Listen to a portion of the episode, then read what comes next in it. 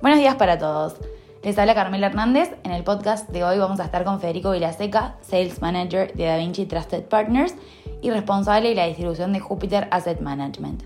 Vamos a conversar con él sobre uno de los tipos de activos más relevantes a la hora de definir el asset allocation de nuestros clientes, como es la renta fija. Hola Federico, ¿cómo estás? Muchas gracias por acompañarnos, por estar acá hoy con nosotros.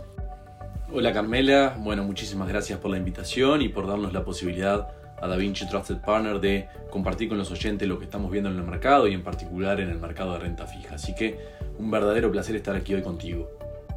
La primera pregunta que tenemos para hoy, que creemos que es muy importante, es entender desde tu punto de vista cuáles te parece que son los principales desafíos a los que se enfrentan hoy los inversores. Bueno, de la forma que lo vemos nosotros, los inversores actualmente se enfrentan a tres grandes desafíos, ¿verdad? Que son, en primer lugar, la inflación, obviamente, que es el principal dolor de cabeza que ha tenido la Fed, ah, así como el Banco Central de Europa, ¿verdad? Entre otras economías.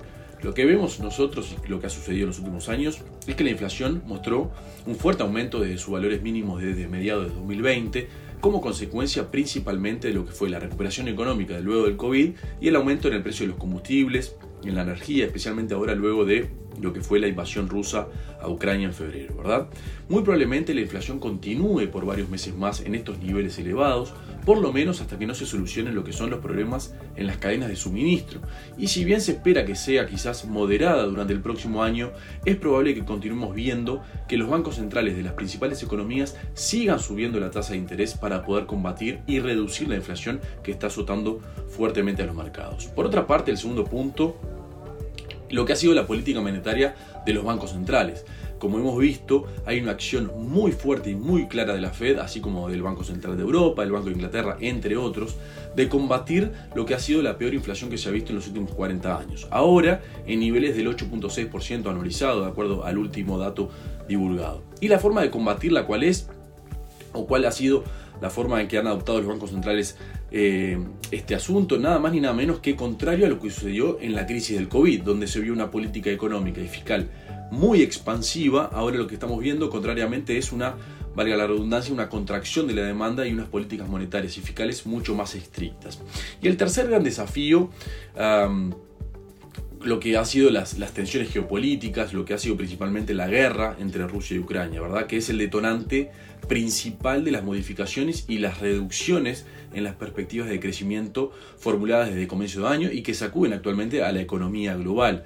Eh, esto ha provocado un fuerte aumento en el precio de las materias primas, una mayor incidencia en el retraso en la cadena de suministro, como veíamos antes, y que se arrastra desde lo que ha sido el COVID, y una mayor incertidumbre general, entre muchos otros factores. La consecuencia más directa de esto, ¿cuál es? Como hablábamos antes, una inflación elevada fundamentalmente en las economías desarrolladas. Gracias, Federico.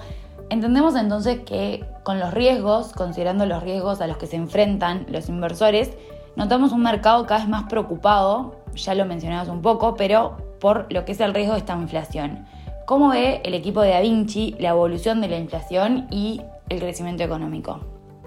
En línea con los desafíos que mencionábamos antes, sin duda es un cuarto punto que no podemos dejar de mencionar y que viene asomando con mucha fuerza es el de una posible recesión global, ¿verdad? Un hecho que viene aumentando en la consideración de varios analistas y que ha aumentado considerablemente desde comienzo de este año. Dicho eso, también debemos mencionar o tranquilizar a los oyentes de que si nosotros consideramos todas las estimaciones del mercado, podemos concluir que existe apenas un 35% de probabilidades de que se dé una recesión dentro de un año, es decir, en junio del 2023 y particularmente en la economía americana. Pero ¿por qué está generando tanto ruido la posibilidad de una recesión? Porque probablemente, en realidad esta probabilidad en diciembre del año 2021 era apenas de un 15%, es decir, que prácticamente se ha duplicado en lo que va del año la expectativa de recesión, lo que evidencia que el mercado está asimilando que la Fed, al subir las tasas de una forma tan eh, agresiva, ¿no? Puede empezar a generar una recesión en la economía de los Estados Unidos. Ahora, yendo a la pregunta en concreto, y como venimos conversando, es cierto que se ha incrementado el riesgo de esta inflación, que esto es una combinación de inflación alta y un crecimiento lento, ¿verdad? Por un lado, y suena repetitivo, pero la invasión rusa a Ucrania, sumado a los efectos de la pandemia, han profundizado la desaceleración, desaceleración económica mundial y hoy vemos un claro enlentecimiento del crecimiento económico. De hecho, si vamos a lo que ha sido la última proyección del Banco Mundial de junio, recortó a apenas 2.9% la previsión de crecimiento global para 2022 frente a lo que había sido el 4.1% que habían proyectado en enero.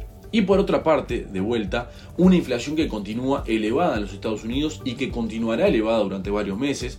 Nosotros hablamos en la pregunta anterior de que estábamos en unos niveles del 8.6%, ¿verdad? Un dato que sin dudas incluye muchos otros factores, siendo algunos de ellos lo que nosotros llamamos de transitorios. Y pongamos un ejemplo bien simple para que la gente entienda. La energía, por ejemplo, ha sufrido un aumento considerable en su precio desde el inicio de la guerra, ¿verdad? Ahora, en el caso que la guerra entre Rusia y Ucrania se termine, es de esperar que los precios de la energía se reduzcan o por lo menos se normalicen. Eso nosotros ya lo estamos viendo y tiene que ver con lo que es la inflación real, ¿verdad? Que no toma en cuenta factores transitorios, lo cual ya empezó a moderarse y la preocupación por lo menos pasa por entender si la Fed está considerando esto a la hora de subir las tasas, pues en caso contrario la, la probabilidad de una recesión seguirá aumentando. ¿Crees entonces que en este escenario pueden existir oportunidades en el mercado de renta fija o no?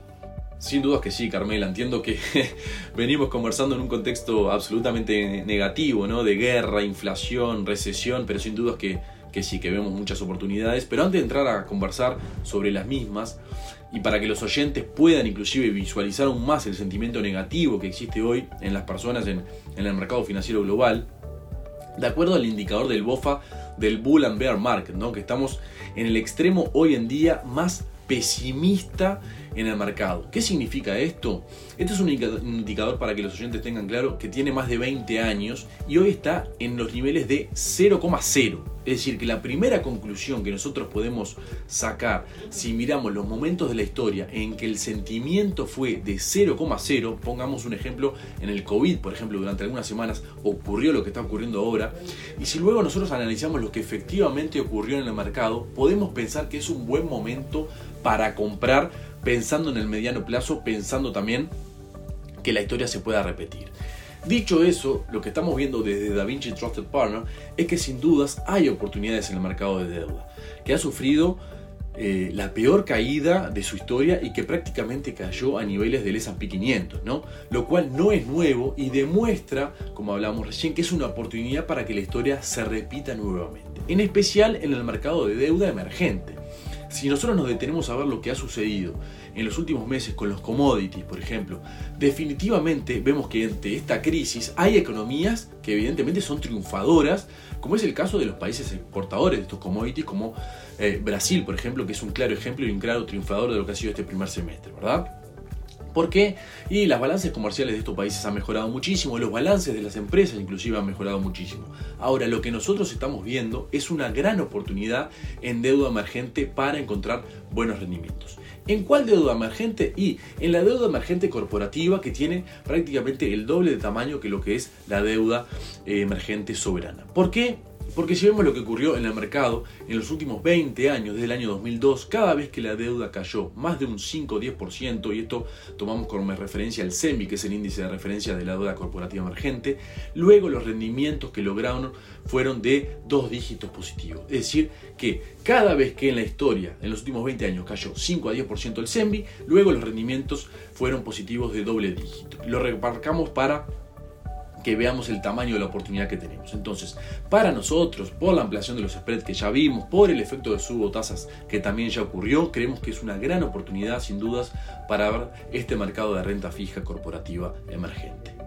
Perfecto, Federico. Entonces, si existen las oportunidades, ¿crees que pueden además existir beneficios en términos de la diversificación? A pesar de que en estos últimos años, como sabes, hemos visto cierta correlación positiva entre lo que es fixed income y equity. Y es una pregunta interesante sin dudas, Carmela. Lo que nosotros hemos observado en los últimos meses es que los portafolios compuestos por deuda y acciones nunca en la historia dieron tantos malos resultados como este año, ¿verdad?